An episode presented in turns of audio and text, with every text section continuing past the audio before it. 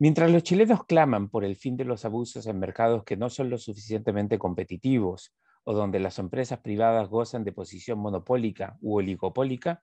el gobierno del presidente Boric insiste en que la solución para esas fallas de mercado es recrear ese estado gigantesco, ineficiente y fofo que termina siendo tan o más abusador con los ciudadanos que cuando falla la libre competencia. La iniciativa del programa Gas para Chile fue una respuesta a una de esas fallas de mercado que a menudo enlodan la reputación del libre mercado y que alimentan esa vieja creencia de que una economía centralizada y bien planificada puede producir mejores condiciones de vida para la población. En diciembre de 2021, un informe de la Fiscalía Nacional Económica identificó fallas en la libre competencia en el mercado del gas licuado, aquel que en Chile se vende en balones de entre 5 y 45 kilos, siendo el de 15 kilos el más común. En ese mismo informe, la FNE hizo una serie de recomendaciones para introducir más competencia a ese mercado.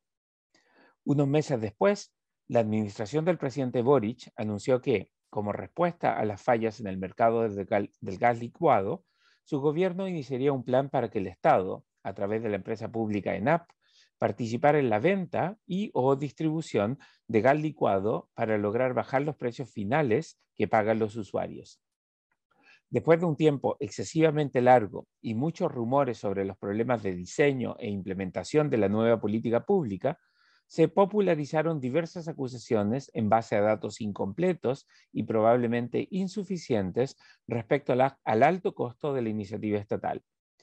En días recientes, los políticos y expertos han debatido respecto al costo del programa que, según un oficio redactado por varios diputados de la UDI, alcanzaría a 117 mil pesos por balón de 15 kilos de gas, muy por encima del precio del mercado,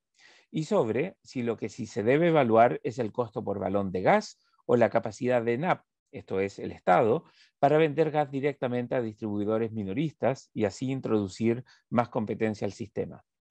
Pero la verdadera cuestión a debatir es sobre cuál es, la mejor forma de introducir competencia a mercados en riesgo de ser capturados por oligopolios o monopolios.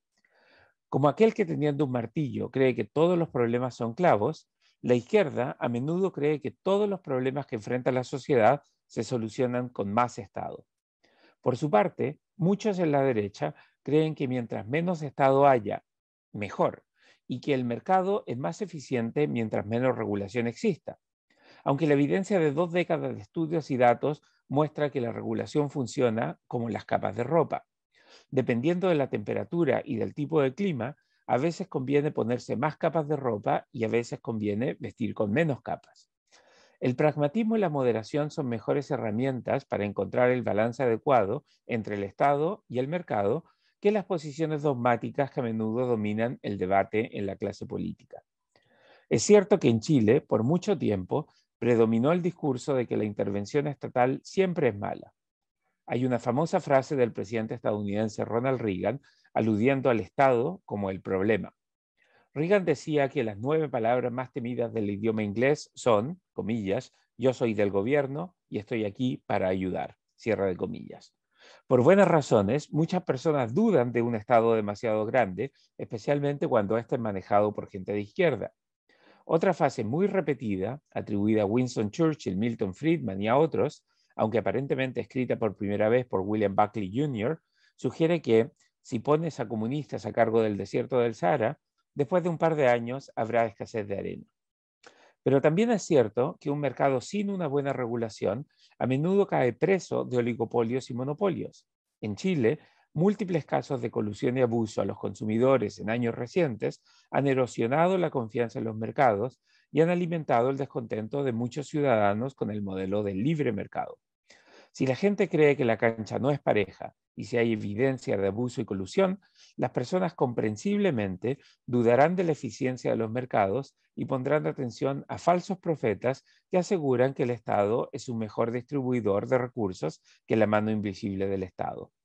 La falacia detrás del programa Gas para Todos consiste en que el gobierno del presidente Boric, en vez de promover más competencia para terminar con los abusos y el sobreprecio, ofrece la opción de alimentar al logro filantrópico del Estado para que reemplace a la competencia de los mercados eficientes. En vez de atacar la causa del problema, los mercados que no funcionan bien, la administración de Boric quiso reemplazar al mercado con un Estado benevolente que, queriendo hacer el bien, termina siempre por generar escasez de arena en el Sahara. Una mejor forma de enfrentar las fallas de los mercados es fortalecer el mercado regulador y promover más competencia. El libero, la realidad como no la habías visto. Haz que estos contenidos lleguen más lejos haciéndote miembro de la red Libero.